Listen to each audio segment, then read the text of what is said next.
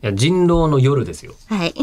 人狼の夜、まあ夜になるとあいつが嘘つきじゃないかとか、あいつが隠し事してるんじゃないかという話をするゲームだっていうことをこの2日間わからないで聞いてた人は一体何だったんでしょうねってそうですね。えっと、一応昼の間にそれをやって、夜に、うんえーその結果をもってして、うんゲームを進めていく。誰を襲撃するかとか、誰を占うかとか、亡くなってしまった人の正体が何なのか、うん誰を守るかっていう、こう、ことをゲームとして進めていくっていう。多分それ根本説明してないから分かんない人には分かんないまんまな気がする。本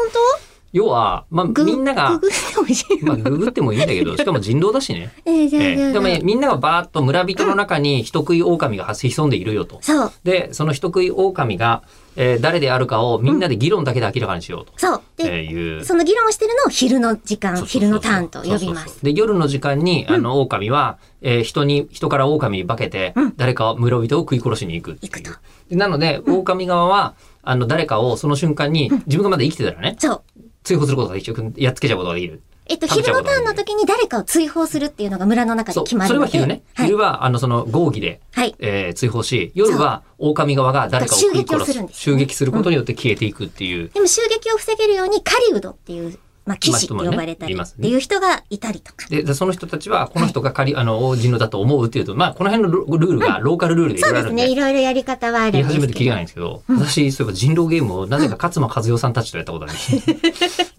うん、意味わかんないよね。人選が謎。マ うんいや、でもそれで言うなら、もっと本当によくわかんない、白田優くんとかとやったことあります。ジですかいろいろ、なんか本当にもう、あの、まあ、ここはまあ、ここでまた味わい深い話があるんですけど、 うん。とりあえず置いといて、そう、あの、昨日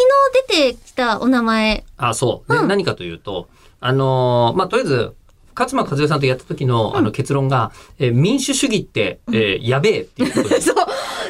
なんですよ。あれ、みんなの合議で決めたはずなのにそう、明らかに間違った結論が導き出されるっていう。そう、それが、あの、最たる国分くんの役割そうになってしまったんですね、そう今回は。でではいその時に一言言われたのは、うんいや、議論を、あれ、時間制限があるからいけないんだと。議論を尽くすと、大丈夫だっていう話を勝間和代さんに一瞬されたことがあって、いや、でも夜は来ちゃうし、ゲームだし。そう、まあゲームだからいいんだけど、でも民主主義って怖いなってやると、ちょっと怖い。わ本か当る。に怖い。えーで、やつで、で、うんその中に、アーツビジョンの声優さんだけじゃなくて、そうです。あの、なんか、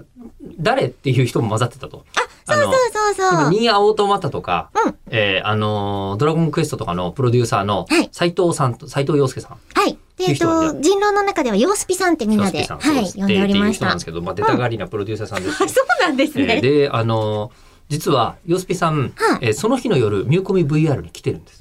そう本当。あの日そう。あ、そうだったんだそうで、えそれで、僕はエリコさんが出れるっていうのをそれ聞いてたんで、ヨスピさんから。聞いてたんで、あ、じゃあよろしくお伝えください って言ってないですよね。全然もう人狼の話だけでした。結局人狼です、これも。